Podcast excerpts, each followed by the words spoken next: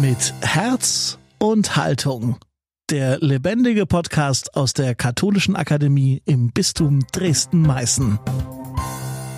Das bringt diese Studie auch sehr deutlich zum Ausdruck, dass sowohl in der katholischen Liturgie als auch in den verschiedenen reformatorischen Liturgien der Herr sich selbst vergegenwärtigt und sich auch schenkt. Das heißt also, es hängt nicht nur von uns ab, sondern der Herr selber ist es.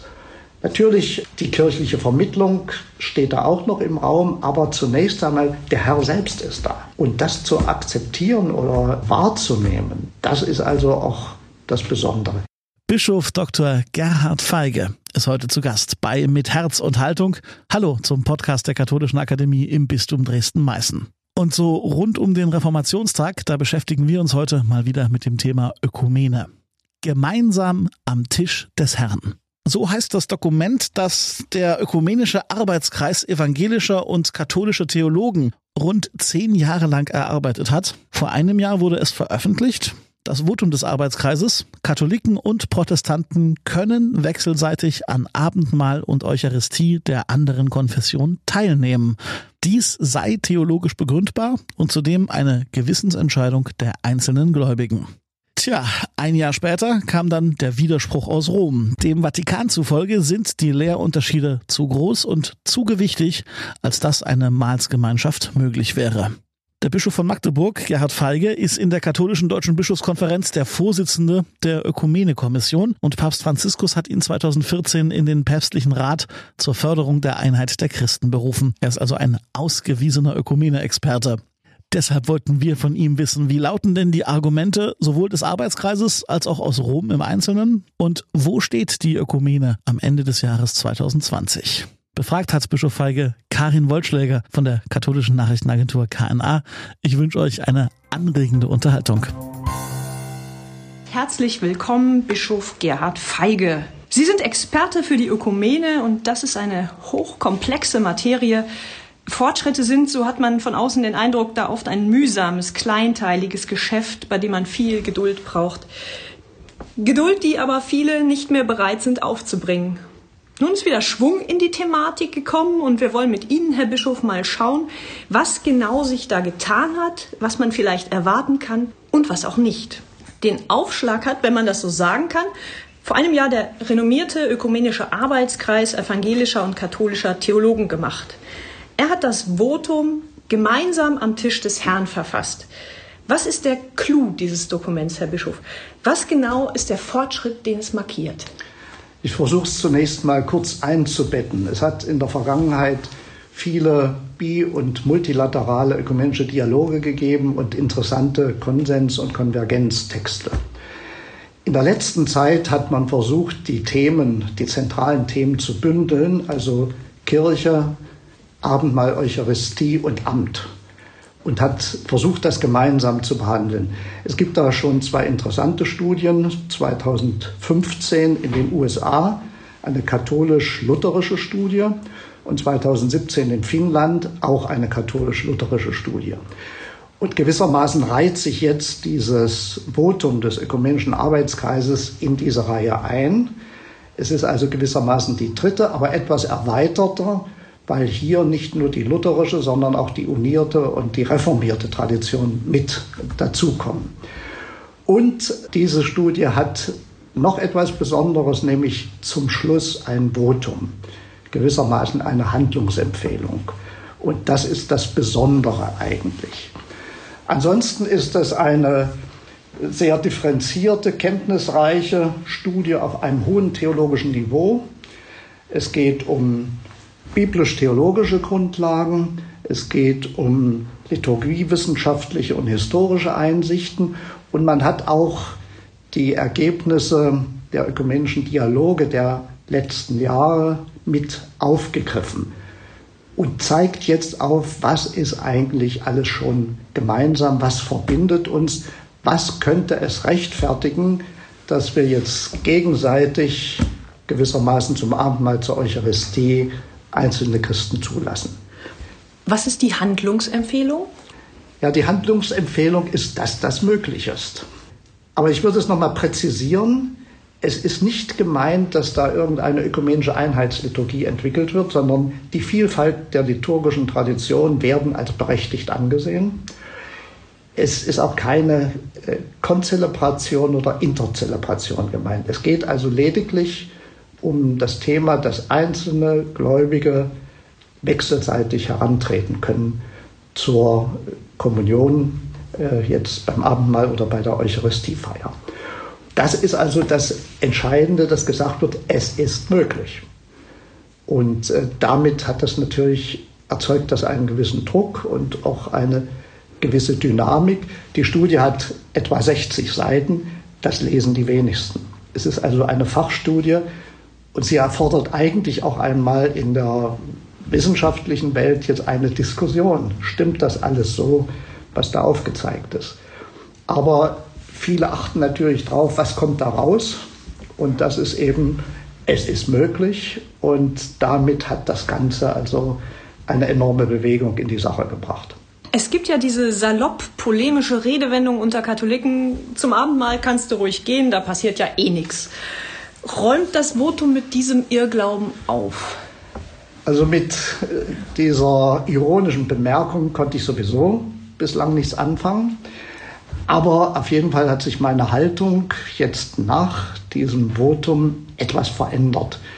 Ähm, ich feiere ehrfürchtiger Abendmahlsliturgien mit, wenn ich zu bestimmten Anlässen dabei bin. Und ähm, ein kleines Zeichen dafür ist, dass ich, ist mir mal so überkommen, dass ich meinen Peleus ab der Präfation jetzt auch abnehme, wie im katholischen Gottesdienst, also als Ehrfurchtserweis, der Herr ist wirklich gegenwärtig.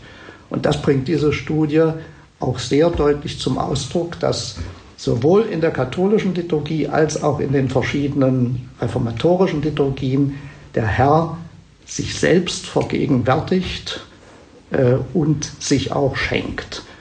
Das heißt also, es hängt nicht nur von uns ab, sondern der Herr selber ist es. Natürlich, die kirchliche Vermittlung steht da auch noch im Raum, aber zunächst einmal, der Herr selbst ist da. Und das zu akzeptieren oder ähm, ja, wahrzunehmen, das ist also auch das Besondere. Das Wie der Gegenwart, da gibt es durchaus Differenzen, aber die personale Gegenwart Jesu Christi in äh, auch der Abendmahlsfeier, das ist etwas Entscheidendes. Das Votum wurde insgesamt sehr positiv aufgenommen. Kann man das so sagen? Ist das richtig? Ja, es trifft einen Nerv und man muss sehen, wer es aufnimmt. Ähm, also wir haben in der Ökumene-Kommission schon im Vorfeld der Studie darüber gesprochen.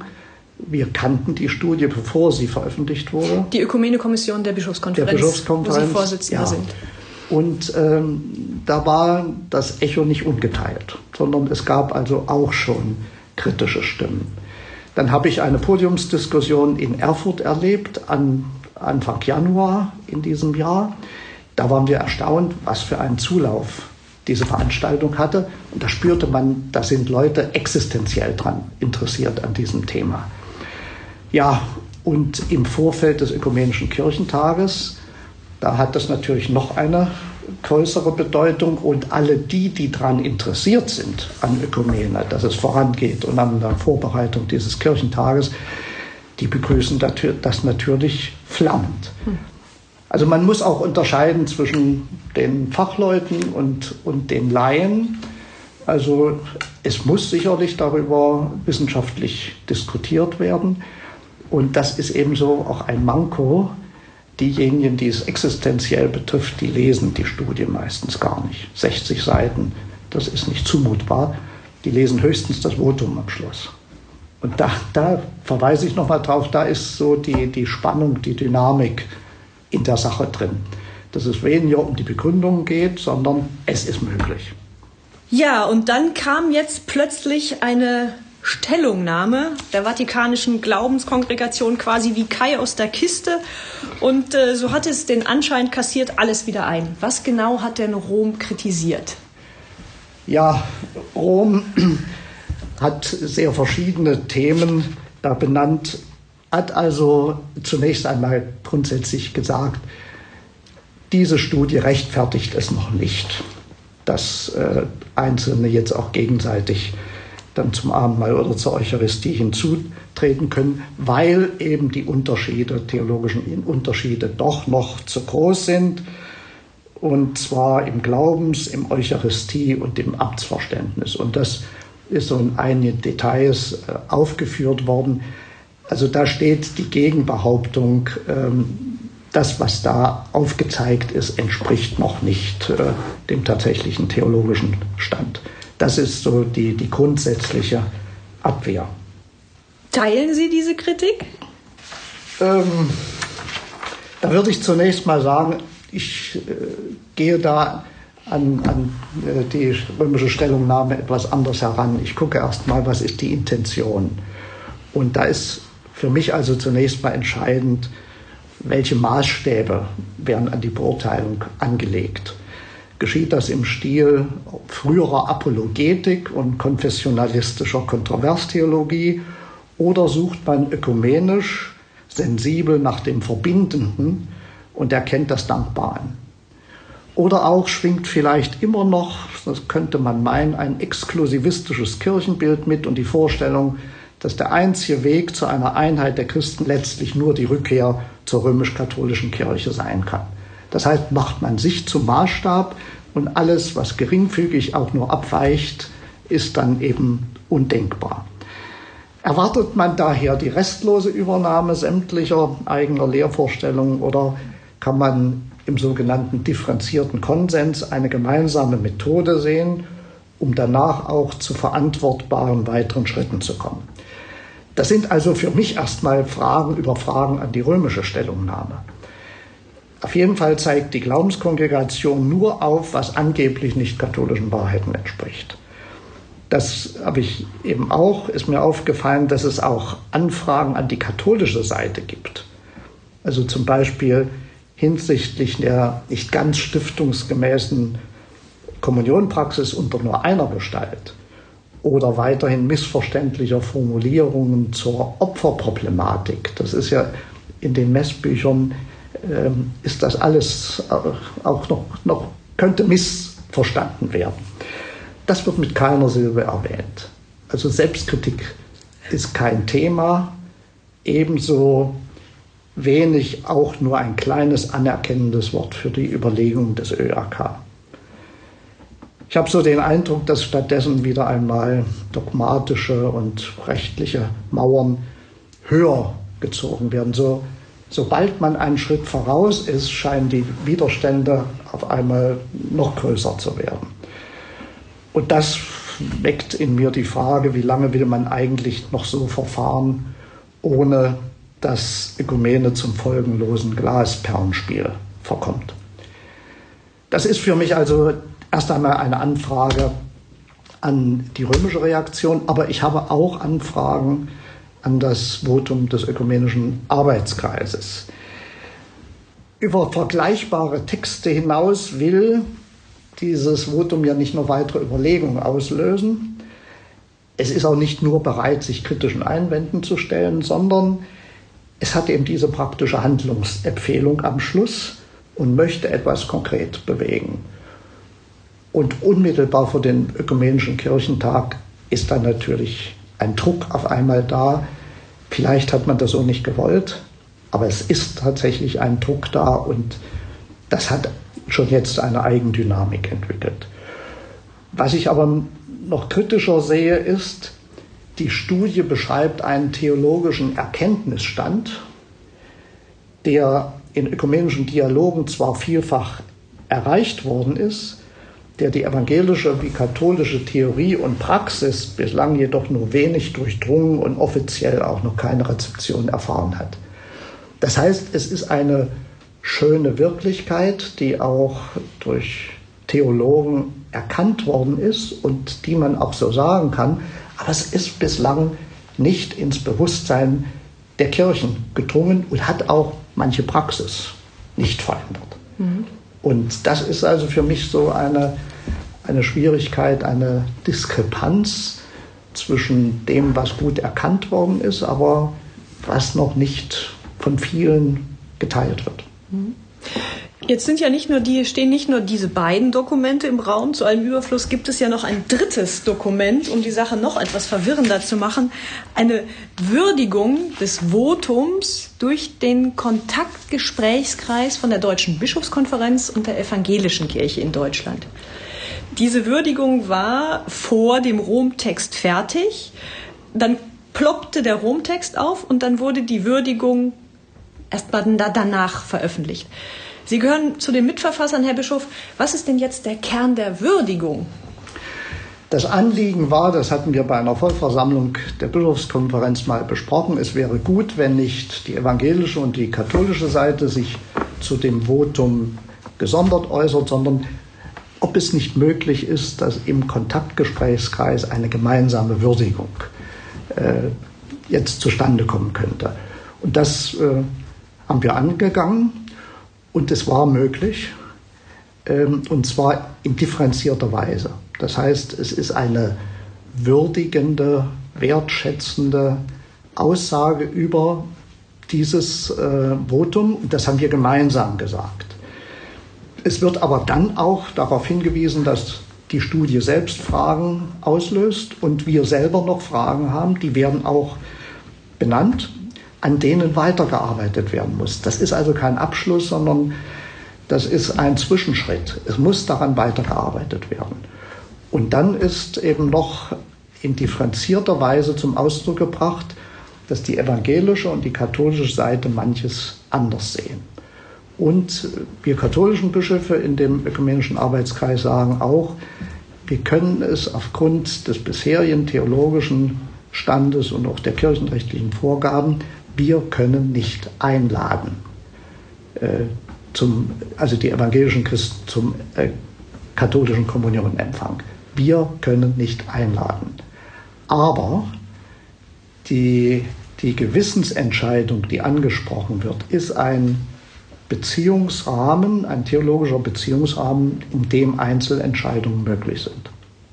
Das heißt, es ist dem Gläubigen überlassen, wenn er sagt, ich kann es mit meinem Gewissen verantworten, in einer anderen Konfession zum Abendmahl oder zur Eucharistie zu gehen, dann kann ich das tun.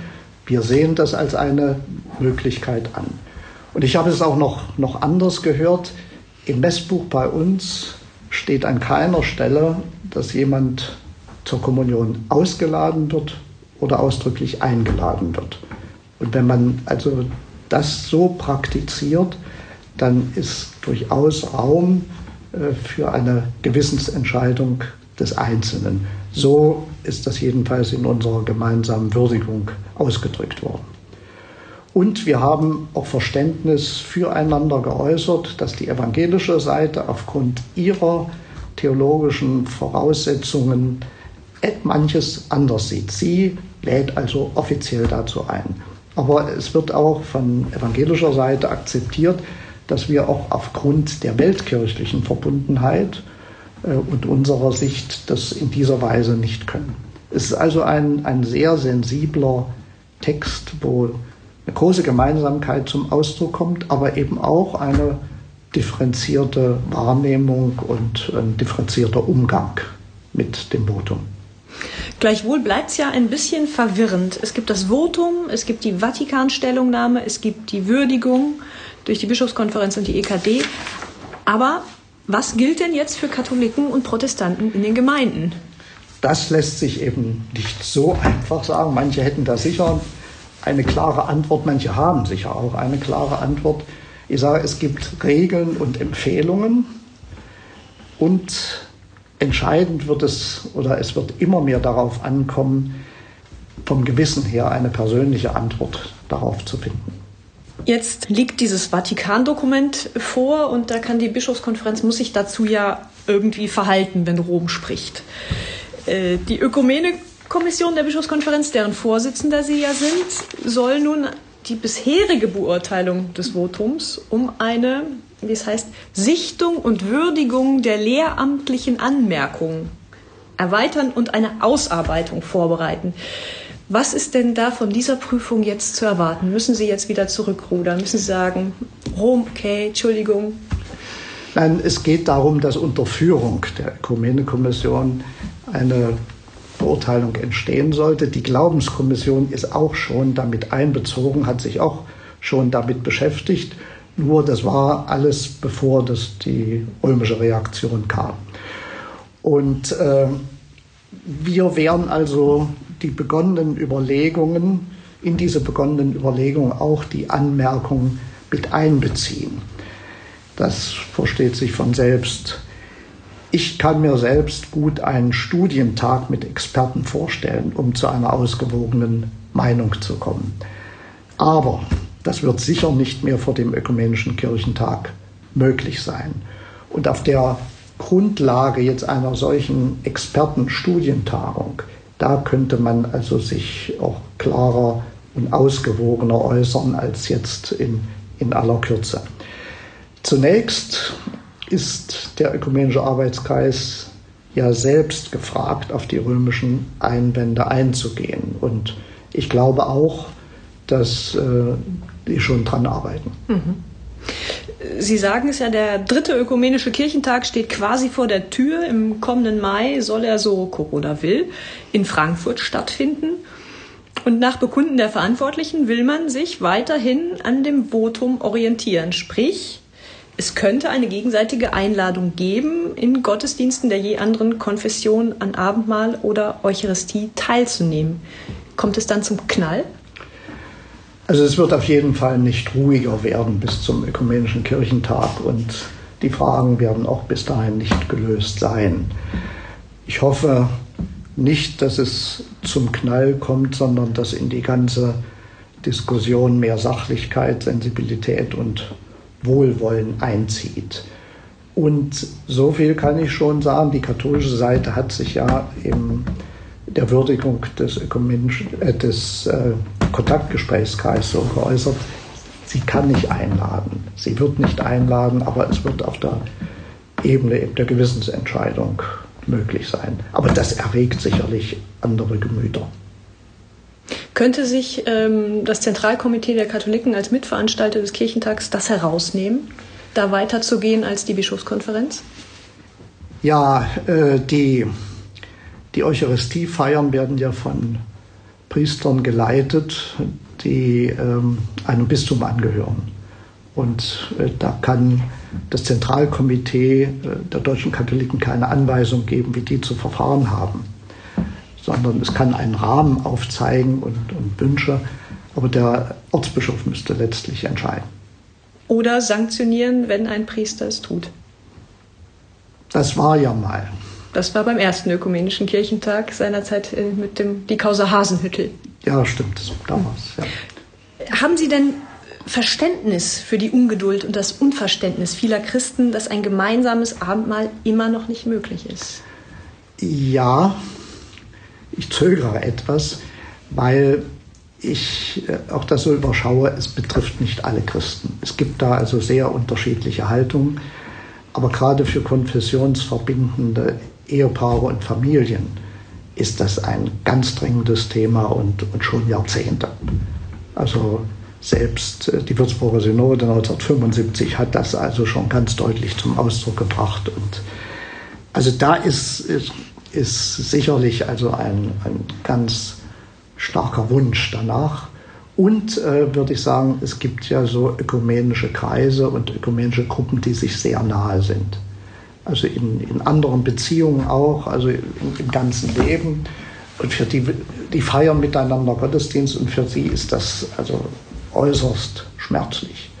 Wer aber keine ökumenischen Kontakte hat und ihm das kein existenzielles Problem ist, der wird da nichts vermissen und wird eher also auf offiziellen Standpunkten da beharren. Der Münchner Kardinal Reinhard Marx und äh, der bayerische Landesbischof Heinrich Bedford Strom haben unlängst gemeinsam bekundet, dass sie guter Hoffnung seien, gemeinsame Abendmahlsfeiern noch zu erleben.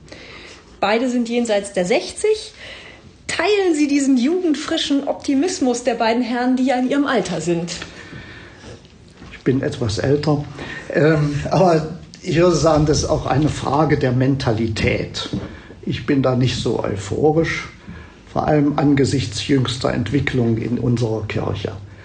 Es gab schon Zeiten, da war ich optimistischer. Aber vielleicht führen die kleinen Schritte ja einmal zu einem unerwarteten Durchbruch, wie es der Fall der Berliner Mauer war. Bleibt die Hoffnung. Haben Sie herzlichen Dank für das Gespräch, Bischof Feige. Vielen Dank auch fürs Zuhören. Machen Sie es gut und finden Sie gute Wege in der Krise. Soweit das Gespräch von Karin Wollschläger mit dem katholischen Ökumenebischof Gerhard Feige aus Magdeburg. Wie immer gilt, her mit eurer Meinung. Zustimmung, Widerrede, Lob, Kritik nehmen wir alles gern. Lebendigakademisch.de ist die Website der Akademie und ihr findet uns natürlich auch auf Facebook oder Instagram. Wir, das ist das Podcast-Team der Katholischen Akademie im Bistum Dresden-Meißen. Thomas Arnold, Ramona Plitt, Jonas Lietz und Karin Wollschläger. Mein Name ist Daniel Heinze. Die nächste Folge, die gibt's am 5. November, dann mit Professor Paul Zulehner zum Verhältnis von Kirche und Religion zur europäischen Friedensidee. Das war mit Herz und Haltung für heute. Vielen Dank fürs Zuhören.